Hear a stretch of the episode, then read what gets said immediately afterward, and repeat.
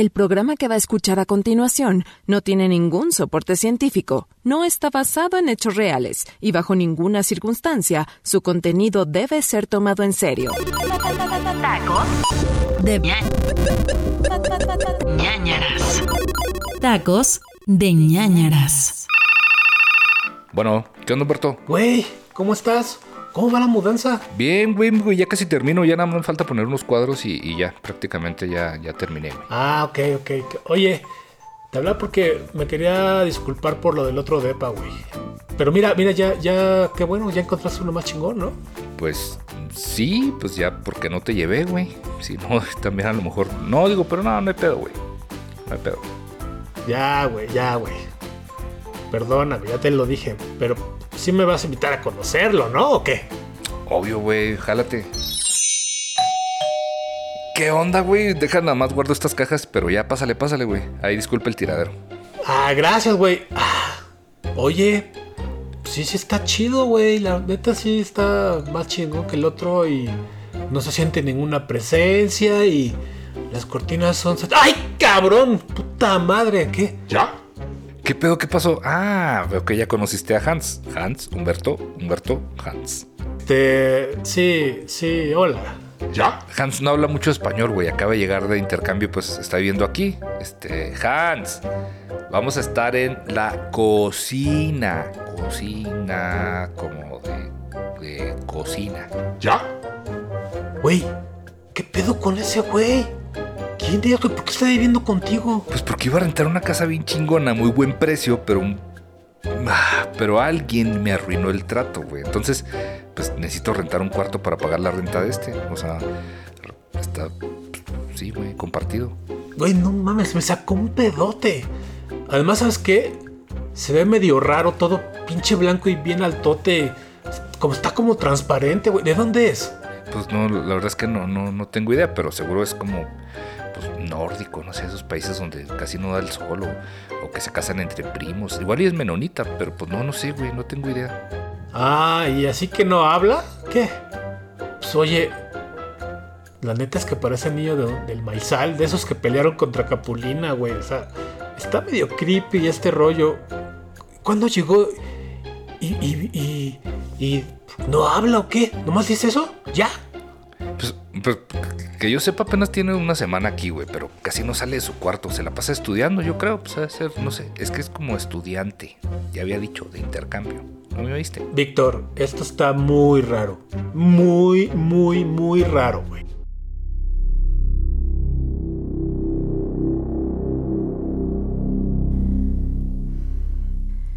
En ocasiones, las personas miran hacia las estrellas y una pregunta llega a su mente. ¿Estamos solos en el universo? ¿Hay algo más ahí afuera? Cuando hablamos de vida alienígena, la imaginación vuela y lo primero que viene a nuestra mente es que para que un contacto se dé con otra civilización, tendrían que pasar cientos, si no tal vez miles de años. Pensamos que somos tan insignificantes como especie que ninguna civilización avanzada podría interesarse en nosotros. No podríamos estar más equivocados. Al igual que Humberto, estamos seguros de una sola cosa. Ellos ya están aquí, caminando entre nosotros. Solo necesitamos poner atención a los detalles y abrir bien los ojos. ¿Qué es lo que buscan? Pronto lo averiguaremos. Bienvenidos a Tacos de ñañaras.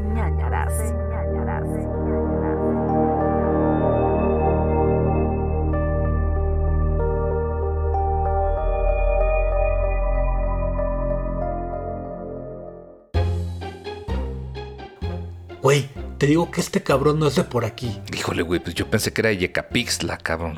Pues, obvio que no es de aquí, meco. Te estoy, es lo que te dije primero, que no es de aquí.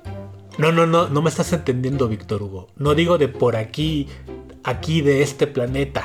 Ay, no. Es, se mete, güey, es de otro es, güey, es de otra tierra. No, no, o sea, a ver, a ver, de otra tierra. Pues claro, o sea, del otro lado del, del mar, pues hay tierra diferente, de otro color. Víctor, este güey no es humano, güey. Neto, neto, ten cuidado. O sea, ya, ya, ya así tan, tan rápido, ya. ¿Tan rápido qué? Pues estás juzgando a mis amistades, güey. Pues, o sea, que tú no tengas amigos, güey, no es por mi pedo, güey. Es, es tu pedo ese de, querer hacer convenciones y luego te peleas con, con René Franco. Pues, Humberto, también tú, cabrón. Pon de tu parte. Mira, güey, para, para empezar, tengo 60 mil amigos en Twitter. ¿Ok? Si esos no son mis amigos, entonces ¿qué? Pero neta, güey, en serio. Velo, güey, está, está todo blanco y pálido y, y no habla una gota de español. Me da miedo, me preocupas. Bueno, estás, estás describiendo, estás describiendo a medio polanco, nomás le faltan como trencitas y, y el gorrito ese que parece como platito de botanas, nomás. No mames, güey, estoy hablando en serio. Sabes que tiene algo raro. No lo sé, o sea, ven los ojos, güey. Hay algo, al- algo. A ver, güey, neta, ¿por qué siempre eres el primero en andar buscando enanitos verdes? O sea, bueno, aliens, más bien, no el grupo. ¿Cómo, cómo chingados va a ser un extraterrestre, güey? Mira, no está ni enano, ni verde, ni tiene antenitas. Nada más es un güero, un güero ahí pálido, desabrido. Ya no empezaste a juzgar al pobre. Eso es racismo, ¿eh? Racismo inverso. Chumel dijo, o sea, si existe el racismo, pobrecitos los, los de ojos verdes, güey, pobres. Güey, no digas esas cosas racismo inverso, güey. Nos van a suspender el programa. Ya sabes. Pero no, yo nunca te dije que así se ven todos los extraterrestres. Es más, no se ven todos ni enanitos ni ojones, güey. Muchos dicen que hay como 72 razas conocidas aquí en la Tierra.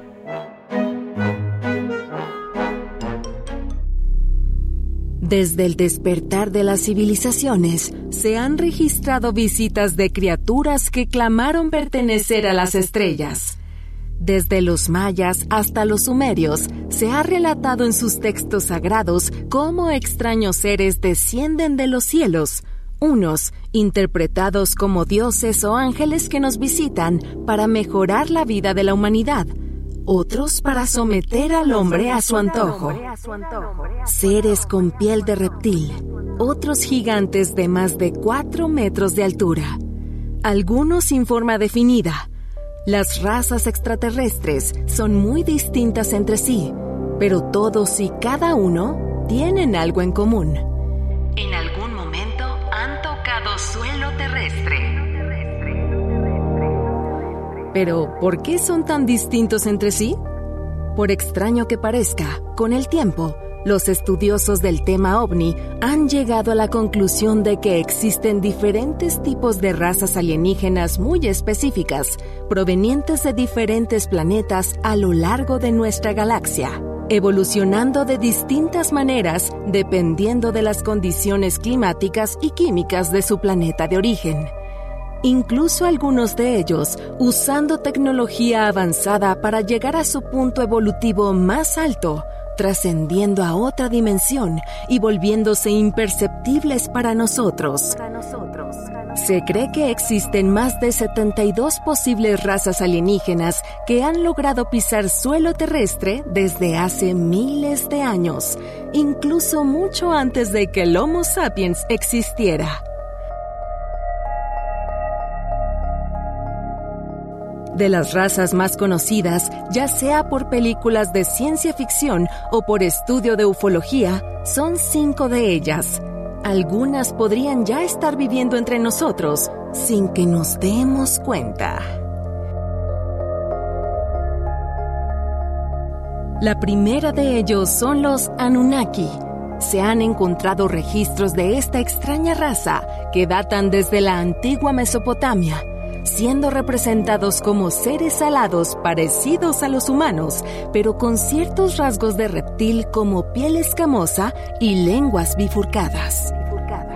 Hace 3.900 millones de años, nuestra estrella, el Sol, poseía una fuerza gravitacional inmensa que logró atraer un planeta intruso dejándolo atrapado en nuestro sistema solar un planeta rojizo y con un tamaño colosal que podemos comparar con Júpiter. Los sumerios, la civilización más antigua de nuestro planeta, lo llamaba Nibiru. El planeta de cruce. La órbita de Nibiru es muy diferente al resto de los planetas que conforman nuestro sistema solar, con un movimiento de traslación mucho más lento. tarda 8.000 años en completar su ciclo de movimiento, pero cada 3.600 años se acerca lo suficiente a la Tierra para que la raza de los Anunnaki puedan ir a la Tierra en busca de minerales y oro.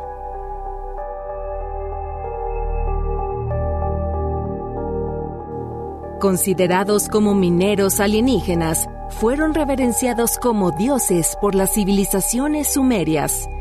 Podemos definirlos como una civilización avanzada en torno a la física y a la tecnología, capaces de atravesar planos dimensionales y galaxias, y para algunos, los creadores de la vida en la Tierra.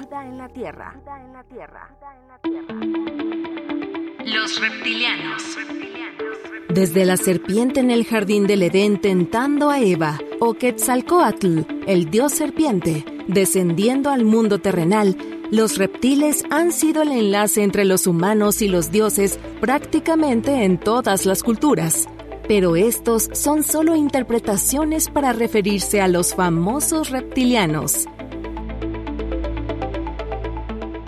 Muchas personas afirman que los reptilianos proceden del espacio exterior, de un sistema estelar conocido como Alpha Dacronis, y al igual que los Anunnaki, llegaron a nuestro planeta desde hace mucho tiempo, pero con intenciones totalmente distintas.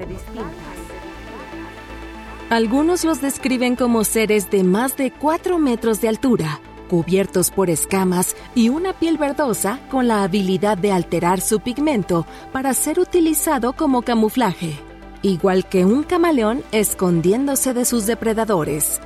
Usualmente se hacen pasar por humanos comunes y corrientes para no levantar ninguna sospecha. Otra hipótesis manejada por los ufólogos es que cuando se encuentran en la superficie de nuestro planeta y tienen interacción con seres humanos, son capaces de manipular su mente e inducir pensamientos vía telepática, dando la orden de que lo que tiene enfrente es una persona común. La mente humana mucho más débil aceptará esta orden sin rechazo y el engaño estaría completo. También hay dos pensamientos sobre de qué se alimentan. Algunos mencionan que su dieta es muy parecida a la del ser humano, con alimentos como carne, frutas, verduras y algunos tipos de hongos. Otros dicen que estos seres, por su fisonomía de grandes colmillos, son totalmente depredadores carnívoros y la presa sería directamente el hombre, dejando así a la Tierra como una especie de granja y nosotros el ganado. Se dice que podrían ser invasores del espacio que se mueven de planeta a planeta como si fuera una plaga, infiltrándose en las sociedades anfitrionas y trabajando desde las sombras. El ejército reptiliano, se dice, lleva a cabo raptos de formas de vida mientras sus científicos estudian la biología e introducen el código genético reptil en especies, como la raza humana, que ellos desean manipular, como familias importantes, y así creando híbridos reptil-humano que les permite mantener una forma humana y seguir infiltrándose en los círculos de poder. Al igual que los Anunnaki, los reptilianos llegaron a nuestro planeta desde hace mucho tiempo, y estas dos civilizaciones pelean en las sombras por el control del ser humano y su planeta.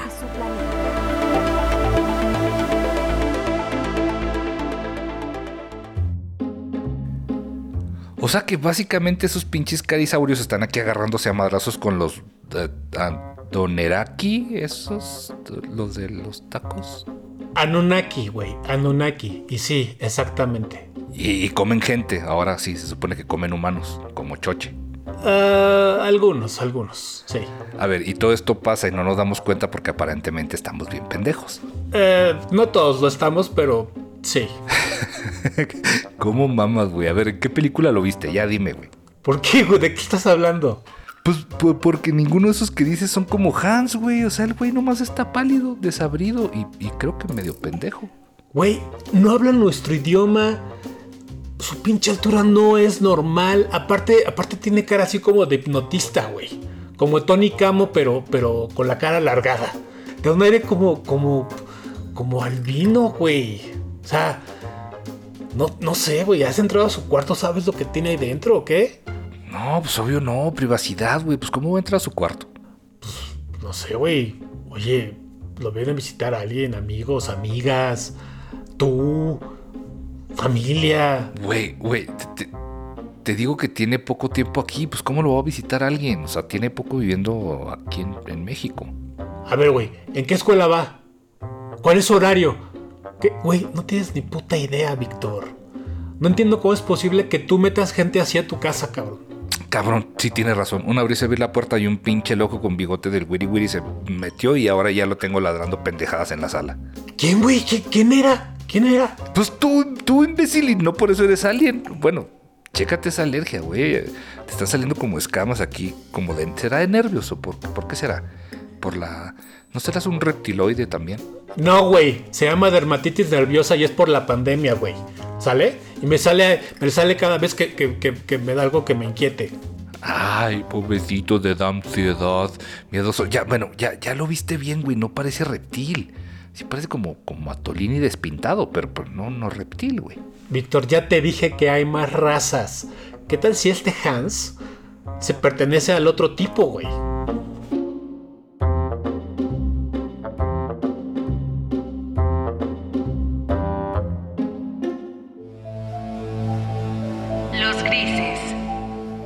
Dentro de la clasificación de seres extraterrestres que visitan la Tierra, los grises son uno de los más enigmáticos, pero de los más conocidos que podemos encontrar. Se dice que trabajan en conjunto con los reptilianos, debido a que su número poblacional se ha reducido significativamente. En comparación con las otras razas. Algunos dicen que fueron aniquilados por alguna otra raza en una guerra, siendo estos los pocos sobrevivientes. Utilizando cualquier recurso que fuera necesario, ya fuera abducciones o intervenciones quirúrgicas en humanos. Estos grises se dice que no tendrían un lenguaje fonético, ya que el grado de conciencia al que han llegado les permite comunicarse telepáticamente con sus semejantes, usando algo que se le denomina como Mentalidad colmena. Los estudiosos del tema dividen a esta raza en dos facciones. Los altos, que son los seres que están al mando, orquestando la mayoría de abducciones y secuestros de humanos. Funcionando como una abeja reina, son encargados de comandar a los segundos, los grises, que en su totalidad fueron mediante la clonación. Los grises, obedeciendo las órdenes de los altos, lo hacen de manera coordinada, como si un ejército de insectos se tratara. Los más famosos de nuestros visitantes alienígenas, los grises, ya que representan el 43% de todas las interacciones alienígenas informadas. Estos seres cortos y asexuados casi siempre están desnudos con grandes cabezas y grandes ojos negros. Se cuenta que los grises, debido a su trabajo constante en la Tierra, decidieron contactar al gobierno americano y ofrecerles un trato. Brindarles su tecnología superior a cambio de que se les sea permitido continuar con sus experimentos y sobre todo el silencio del gobierno a la existencia de esta raza. Algo que parece tener bastante lógica, ya que el crecimiento armamentista de los Estados Unidos a partir de este encuentro tuvo un salto tecnológico nunca antes visto. Pleyadianos. Los extraterrestres pleyadianos o nórdicos reciben su nombre por su gran parecido con los estereotipos de los pueblos escandinavos. Con un promedio de 6 a 8 pies de altura, estos alienígenas de ojos azules y pelo rubio son, según los informes, telépatas, aunque algunos dicen que poseen poderes mágicos también. Los nórdicos se preocupan por el medio ambiente de la Tierra y se denominan como los protectores de la raza humana. Su piel es completamente blanca, como la tiza. Sus caderas tienen una forma como la nuestra pero caminan de manera muy diferente, ya que están acostumbrados a una fuerza de gravedad más fuerte. Por lo general, se pueden ver usando trajes aluminizados, pueden llegar a vivir alrededor de 800 años. No envejecen como nosotros, pero alrededor de los 400 años terrestres experimentan una segunda etapa de crecimiento, alcanzando finalmente alrededor de 8 pies de altura.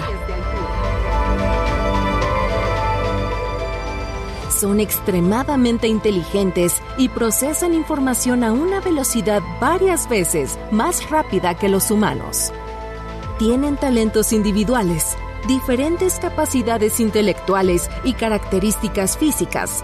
Aunque su tecnología está bastante más allá de la nuestra en este momento, la evidencia sugiere que con otras medidas menos tangibles, sabiduría, inteligencia, moral, podrían ser bastante comparables a nosotros mismos. A menudo considerados por las viejas culturas como ángeles, dedicados a proteger a la humanidad de los constantes ataques de los reptilianos. Se dice que los pleyadianos tienen bases en las afueras de nuestro planeta para protegernos de los constantes ataques de los reptilianos o cualquier otra raza que busque el exterminio del hombre.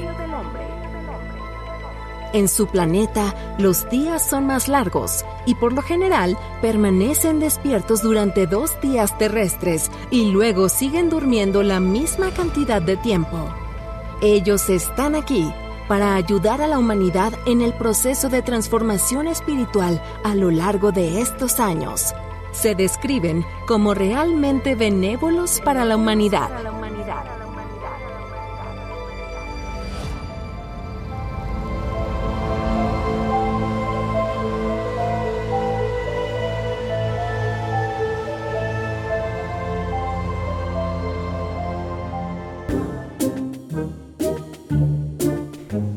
Y esas son solo unas cuantas. Ah, chinga, mira, yo pensé que estaba aquí para poner un restaurante ruso o algo así. No seas mamón, Víctor. Güey, tú es el que está de mamón. Está bien que creas que existen aliens güeritos, pero no significa que este cabrón va a ser un alien güerito. O sea, porque todo te tiene que pasar a ti y, y conmigo enseguida, güey. A ver, güey, ¿te acuerdas lo que te platiqué de la zona del silencio? Sí, sí, sí, obvio, que era una zona de aterrizaje y no sé cuánta madre. Sí, güey, pero me refiero a que ahí venían tres güeyes rubios altísimos vagando por el desierto y que ayudaron a unos en un carro. ¿Te acuerdas de eso? Sí, sí, sí, los, los viene, viene intergalácticos. A lo mejor estaban estacionando un carro, güey, eran menonitas. Se les perdió la- la- la- los quesos. Bueno, pues esos viene, viene, que dices tú, que es una palabra muy despectiva, Víctor. Tenemos que platicar sobre eso tú y yo después. Tienen las mismas, ma- las mismas, tienen las mismas características que los pleiadianos. Son rubios, altos, blancos, ayudan a las personas y igual que tu nuevo Ruby. Seguramente el güey es ya. ¡Ah, su puta madre! Hans, no, no te escuchamos, güey, eres medio silencioso. ¿Qué se te ofrece, güero? ¿Qué quieres? Ya, ya, ya. Ah, sí, los cubiertos están en el cajón ese a la izquierda. Nomás que hay que empujarlo porque tiene como una pendejada así. Empújalo y luego ya sale. Ya, ya, El papel aluminio está arriba.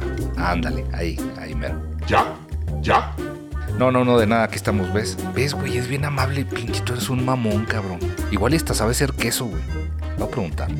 Güey, ¿cómo en... Bueno, no importa, no importa. ¿Para qué chingados quieres todo eso, güey? Meterlo a su cuarto.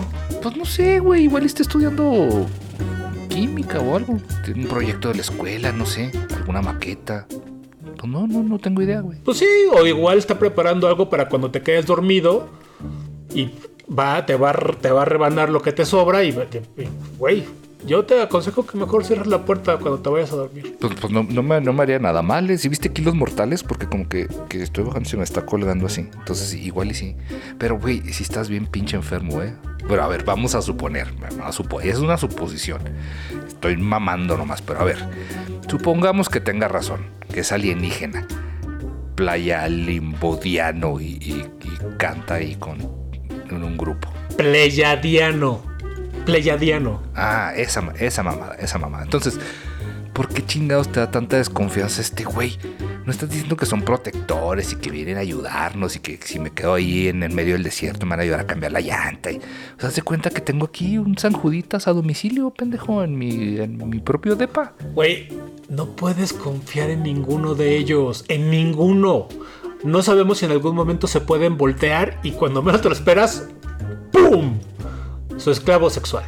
A ver, a ver, güey, así no funciona. ¿Por qué tú ti- tiene que terminar en cochinada contigo, Humberto? ¿Qué, qué- qué pedo, güey? ¿Qué, qué te hicieron de, de chiquito, güey?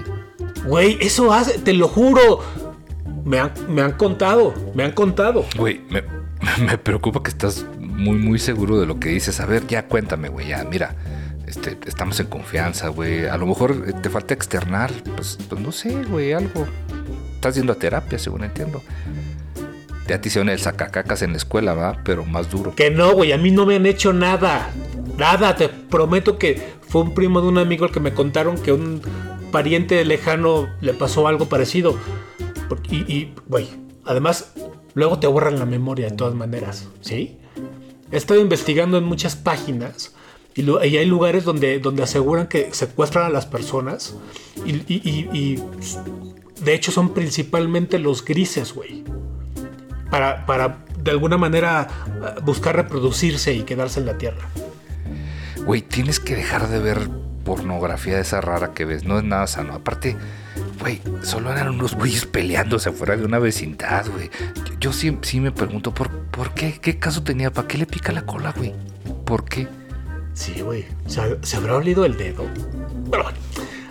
Güey, neta, hay casos documentados de mujeres que aseguran que fueron secuestradas e inseminadas artificialmente para crear una raza híbrida humano-reptil gris. O, un- no sé, un, qué sé yo, güey. Algunos les dicen niños eh, índigo, güey. A ver, señora, arránquese, cuéntenos, por favor. Ay, ya vas a empezar. Ok. Alrededor del mundo hemos encontrado historias de pequeños genios que sobresalen gracias a grandes habilidades.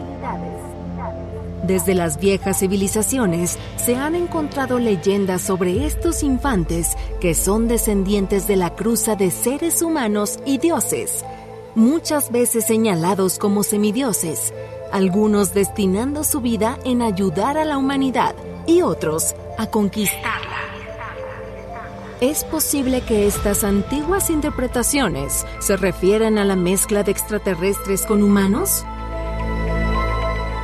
Personajes tan populares como Sansón o Hércules de la antigua Grecia poseían fuerza descomunal.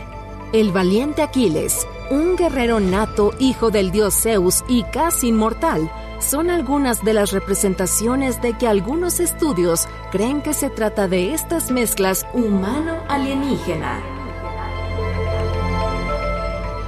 Pero entre más se descubre sobre estos híbridos, surge una pregunta entre toda la comunidad científica. ¿Cuál es la misión de estos seres? Estos semidioses, en nuestra época se les ha nombrado de otra manera. Los niños índigo. Jóvenes y niños con la capacidad de ver más allá del espectro de la luz, escuchar ondas de sonido imperceptibles para el humano común y una sensibilidad táctil que gracias a esta habilidad son capaces de detectar enfermedades o problemas genéticos mucho antes de que se desarrollen. Es por esto que se les adjudican grandes dosis de intuición, que se demuestra en el desarrollo de la telepatía, cualidades para predecir el futuro y hasta reconocer la presencia de seres etéreos. Además, algunos menores llegan al mundo con el don de la sanación.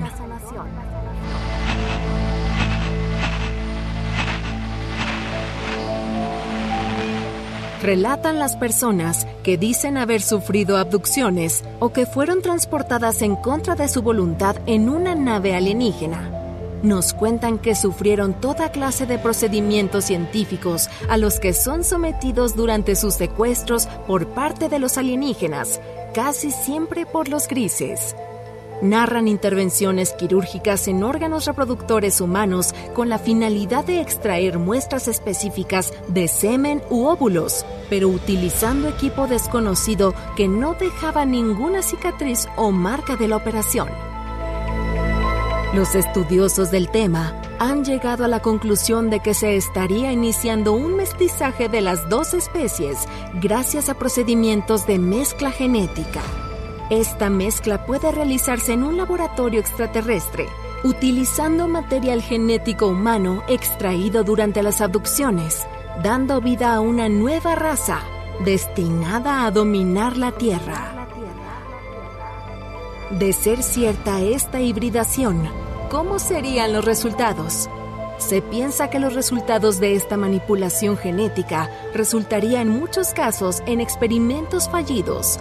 Solo aquellos que se asemejen más a la naturaleza y biología humana serían los satisfactorios, y serían estos los insertados en la sociedad sin alterar su normal interacción en sociedad muchos sugieren que ya existe una raza híbrida de extraterrestres humanos interactuando e influenciándonos directamente y que ubican sus principales centros de operación en los altos mandos de poder, tanto en gobiernos como en empresas.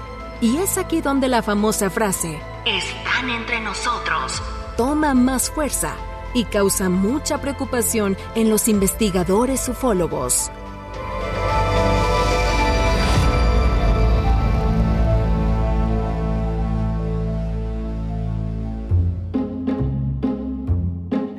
¿Lo ves, güey?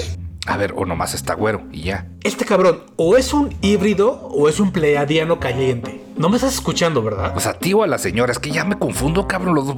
Es que no mames tanto también. A ver, si estas pendejadas fueran reales, ya lo tendrían bien vigilado el gobierno y no señoras de mediana edad como tú. Los tienen, güey, desde hace mucho. De hecho, son los candidatos perfectos para los experimentos que hacían con los supersoldados. ¿Te acuerdas de eso? Estos híbridos o índigo están registrados y son monitoreados las 24 horas. ¿Sabes? Desde, eh, desde Estados Unidos hasta Rusia. Todo está conectado.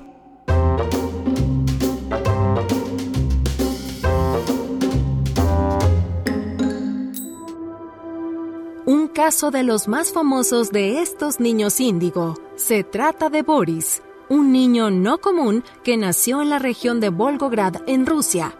Su madre, cuando fue entrevistada por la KGB, describió que el parto fue rápido y sin dolor, y cuando salió del área de maternidad y se encontraba ya en su hogar recuperándose, comenzó a percibir que el niño tenía un comportamiento singular, ya que raramente lloraba y nunca solicitaba alimento, pero su salud permanecía intacta al igual que su peso.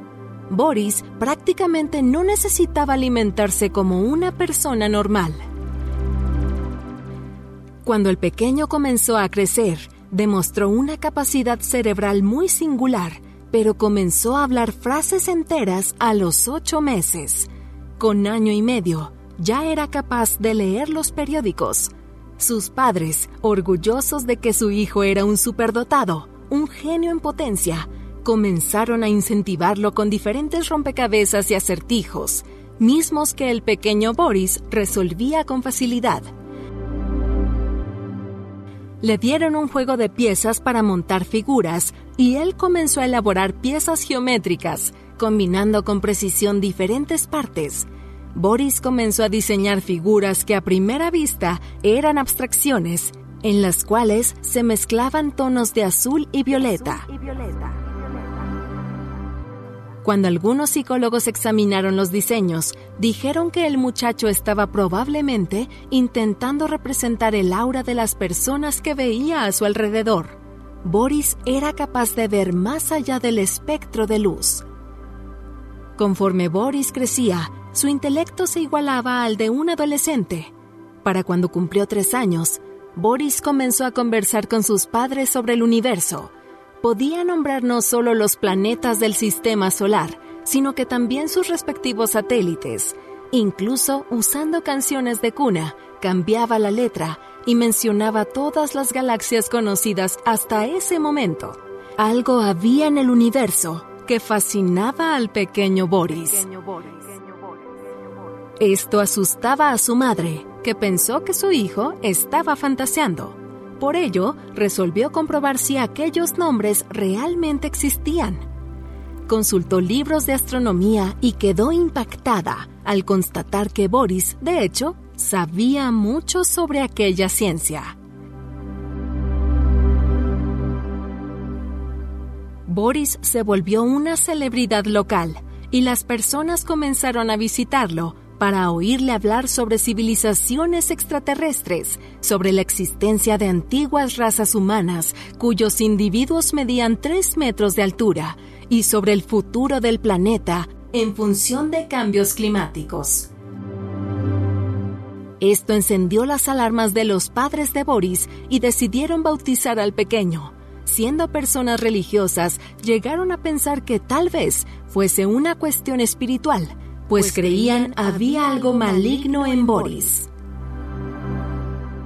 Pero sin importar qué hicieran sus padres, los dones del pequeño aumentaban conforme pasaban los años. Boris llegó a un punto de percepción tan agudo que con ver a las personas podía decirles sus defectos y de qué enfermedades padecían en ese momento. Un día, en la calle, abordó a un muchacho y lo amonestó por usar drogas.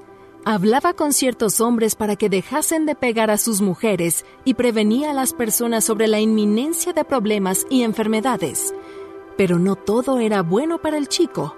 Constantemente sufría de visiones de los desastres naturales y sociales que estaban Por ocurrir en el planeta. sobre el futuro de nuestro planeta, advirtió que la Tierra pasaría por dos situaciones muy peligrosas en los años 2009, con la ocurrencia de catástrofes relacionadas con el agua. Años en los cuales un terremoto en Samoa generó tres tsunamis que devastó la zona costera. Boris, siendo un adolescente, comenzó a relatar mensajes que llegaban a él mientras dormía. Historias sobre razas provenientes de las estrellas y de hombres de gran estatura viajando en naves que podían surcar los cielos en fracciones de segundo. Y también dijo que la época propicia para un nuevo encuentro masivo se aproximaba, y más como él, estaban llegando al mundo para prepararse a este encuentro. Después de que estas declaraciones salieran a la luz, La KGB realizó una visita a la familia. nunca más se supo de él.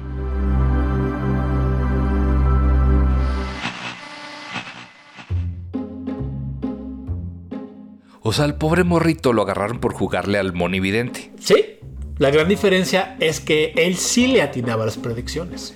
Mira, monividente sí le pegó a lo de José José ¿eh? y lo de Fernando Colunga. Ah, ah, sí. Sí, güey. Ya ves que al Colunga le gusta el... shh, O sea, que, que dice, ay, se están peleando, voy a meter y se mete ahí a las peleas. ¿Ya? ¡A la chingada! ¡Ey! ¡Avisa! Güey, te voy a poner un pinche cascabel. A ver, ¿qué, qué, qué se te ofrece, Hans? ¿Ya? ¿Ya? Ah, una pluma. Sí, están ahí, güey. Ahí en el, en el jarrito este. ¿Ya? Ajá, ándale. ¿Ya? ¿Ya? ¿Ya? No, no, no, güey, de nada. Sí es, sí es bien silencioso este cabrón, ¿eh? Eso sí, eso sí te la concedo, cabrón. Güey, ¿ves? ¿Ves? ¿Ves? ¿Para qué quiere eso, güey? Seguro está armando algún artefacto como E.T., güey, en la película. ¿Te acuerdas de E.T.? Home Home. Ay, sí, güey, con una pluma y un aluminio. Pues claro, mamón, o sea, es, es Alien o MacGyver, güey. Va a, sal- va a saltar un banco, güey, con, con el- la- lo de adentro de la pluma. Bueno, cuando te veas tendido en una camilla con una sonda anal, no andes gritando para que vaya a rescatarte, güey. A ver, a ver. No creo que. Aparte va a estar muy difícil verme porque. Bueno, pero no, güey, no me va a pasar. No me invitan a, a las fiestas de los estandoperos tampoco. No creo que. No, no. Pero mira, güey. Te juro que si veo algo así raro, le hablo a la policía, güey. Ellos son dueños de la policía. La Guardia Nacional, entonces. También. La señora de los pilates de Parque España. También, güey. Bueno, no sé. Pero entiende, están en todos lados.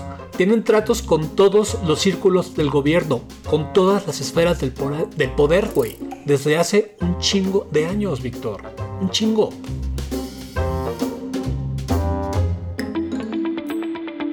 Mucho se ha hablado sobre una alianza con los gobiernos de la Tierra con estos seres.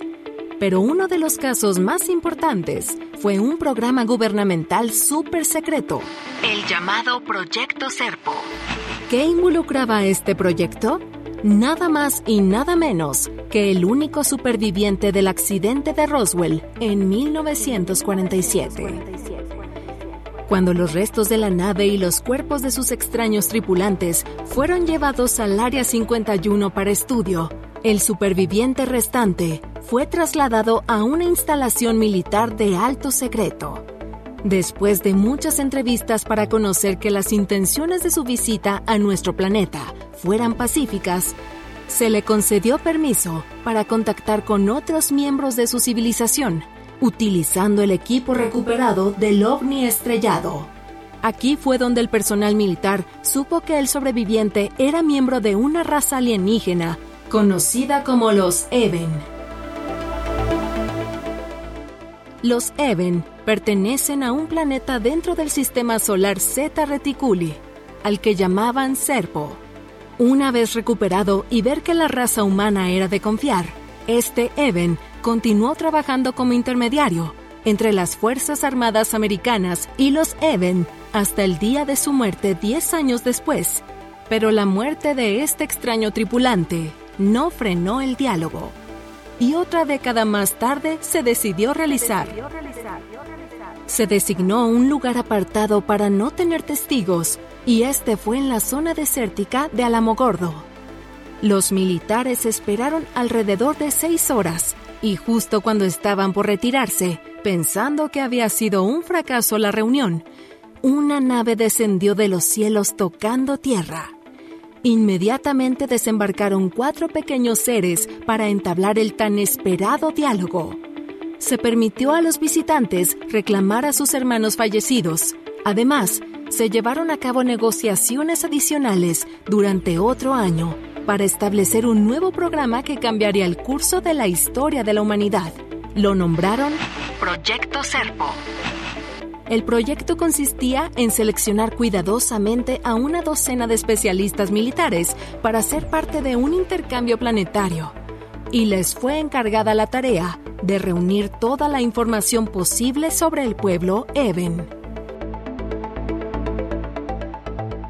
Los 12 científicos eran encargados de recopilar información sobre todos los aspectos de la vida de este planeta desconocido desde cómo se conforma la sociedad y la política, con qué capacidad tecnológica contaban y cómo era su planeta y su hogar.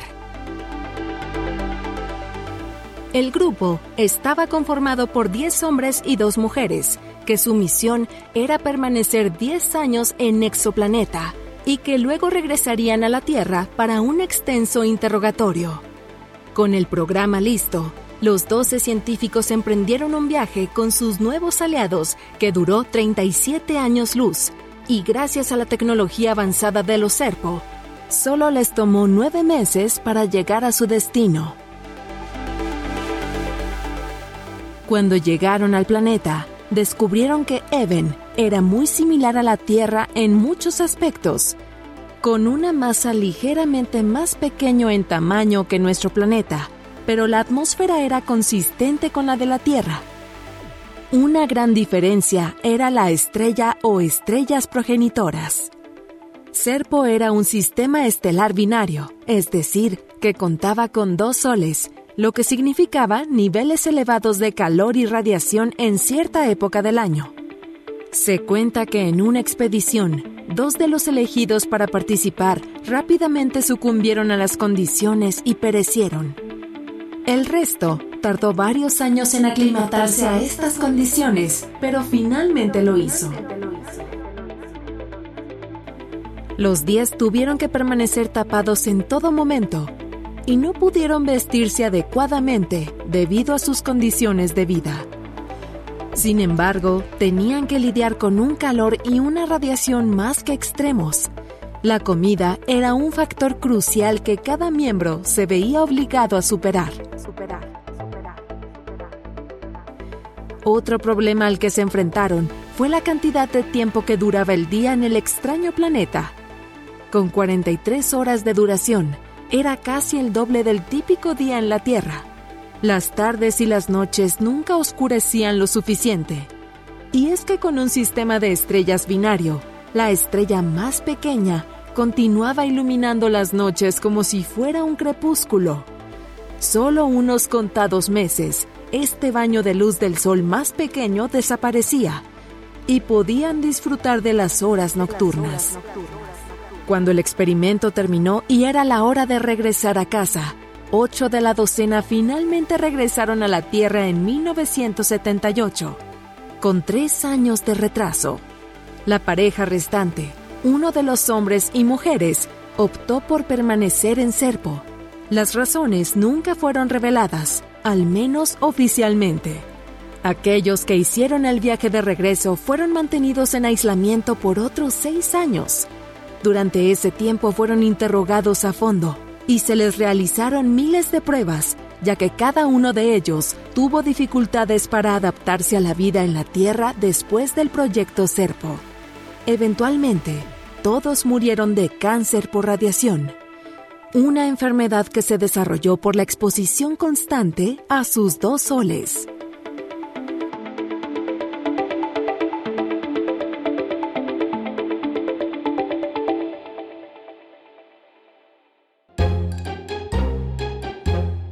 O sea que básicamente los mandaron a vivir a Mexicali. Ándale, algo parecido. Solo que en vez de gente de Mexicali, había un montón de estos seres con costumbres raras y... eh, no, no, no, olvídalo. Así como en Mexicali. Bueno, y luego, o sea, ¿cómo era el planeta? Había cenotes, la cultura, o sea, ¿cómo era, güey? Tenían su guelaguetza espacial o su sandunga, sandunga alienígena, ¿no? Pues mira, los supuestos eh, reportes filtrados dicen que a pesar del pinche calor no era muy diferente a la Tierra. Tenían, tenían flora y fauna, montañas, ríos. Sanborns, Casa de Toño, este, Huequito. Ay, sí, güey. Qué chistoso estás, Víctor. Pero bueno, pero bueno, pero bueno, pero bueno, pero bueno. Mientras el equipo estaba estacionado en Serpo, se les dio la libertad de explorar el planeta. Serpo no tenía océanos y unas pocas montañas preciosas. La flora consistía principalmente en varias especies, pero lo peculiar es que se encontraba principalmente en las regiones polares más frías, donde la radiación de las dos estrellas no era tan intensa. Al igual que la Tierra, Serpo tenía vida animal con una gran cantidad de especies, pero se utilizaban como herramienta de trabajo y no como fuente de alimento. Con una población aproximada de 650.000 habitantes, todos vivían en una sola gran ciudad, pero estaban formados por varias comunidades individuales. Se informó en los reportes de los científicos que los Even no tenían un órgano de gobierno específico como lo tenemos en la Tierra, pero sí existía una especie de jerarquía para definir el liderazgo del pueblo. Contaban con un ejército, pero era utilizado solo de defensa. Nunca se utilizaron armas y la violencia era totalmente inaceptable.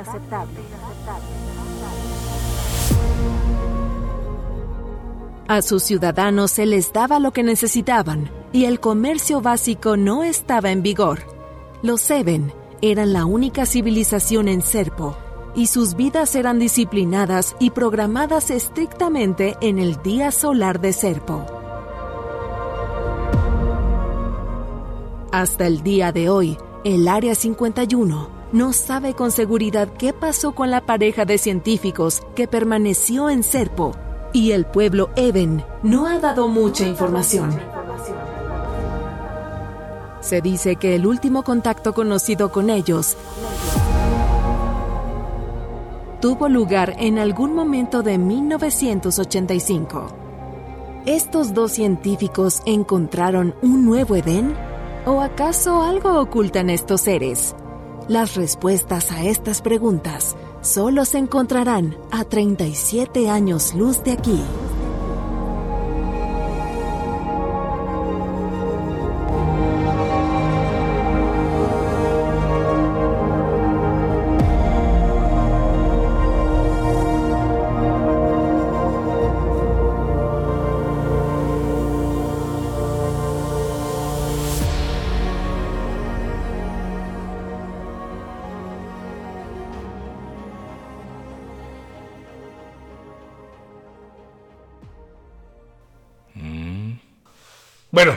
¿Ahora entiendes? Eh, Por muy buena ondita que se vean, algún pinche secreto ocultan, cabrón. Y tu roomie se ve así. Acéptalo. Güey, güey, ya como broma ya se pasó, ¿no? O sea, ya, pobre güey. ¿Me estás viendo sonreír, Víctor? No es broma. Algo trama este cabrón. Tiene una mirada. ¿Ya? ¡Ay, cabrón! A ver, Hans, necesitamos hacer algo con tu maldito silencio, cabrón. Un cascabel o algo. Espérate, güey. Tengo una idea. Güey, déjalo en paz, güey. Oye, Hans. Si ese es tu verdadero nombre. No ubico tu acento, güey. ¿De dónde eres? ¿Ya? Güey, no lo molestes, Humberto. Déjalo en paz. Shh, espérate.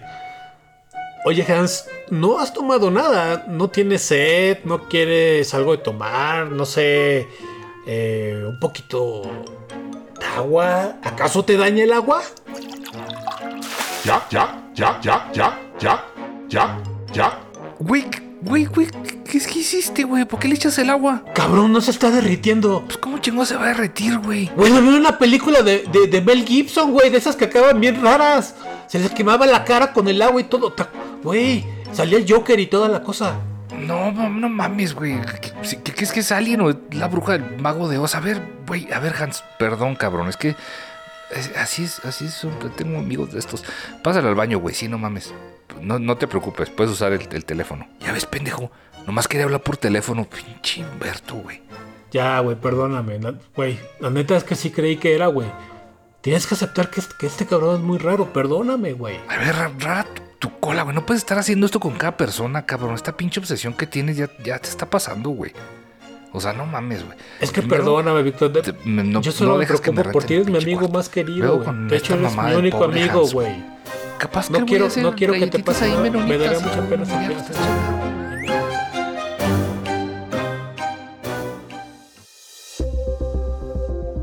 ¿Alguna vez has experimentado ver a una persona y sentir que no es del todo humana? Durante muchos años, los humanos hemos buscado ese contacto con otras civilizaciones para por fin responder esa pregunta que nos hemos hecho durante siglos. ¿Estamos solos en el vasto universo? Por todo el planeta se han encontrado pistas sobre la existencia de extraños seres que bajaron de los cielos. Historias llenas de misterios y secretos. En ocasiones, siendo benevolentes, dedicados a guiarnos a un futuro mejor. En otras, solo considerándonos un experimento más. ¿Qué es lo que buscan en realidad? Los extraterrestres son reales y están entre nosotros.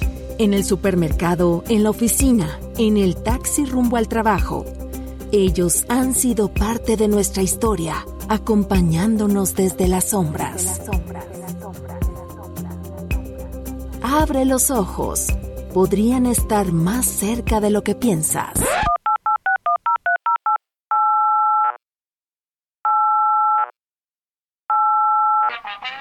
Hola padre, ¿cómo estás? La estoy paseando muy bien aquí. La comida es deliciosa, aunque no entiendo por qué todo lo guardan en un pan que le llaman bolillo. Mi anfitrión es muy amable y considerado, aunque es muy divertido, sus costumbres son un poco extrañas. Un hombre extraño de bigote me inició en algún ritual extraño con agua. Creo que le llaman bautismo. No te preocupes, no me han descubierto. La operación sigue. Creo que nos va a gustar este plan. Acompáñenos en nuestro próximo Tacos de ñañaras. Tacos de ñañaras. Voz, Humberto Ramos y Víctor Hernández. Narradora, Kiria Montoya. Escritor, Iram Chávez. Editor, Uriel Islas. Productor, José Luis Nava. Productor ejecutivo, Manny Mirabete. Esto es una producción de Máquina 501 para el mundo. De nada, mundo.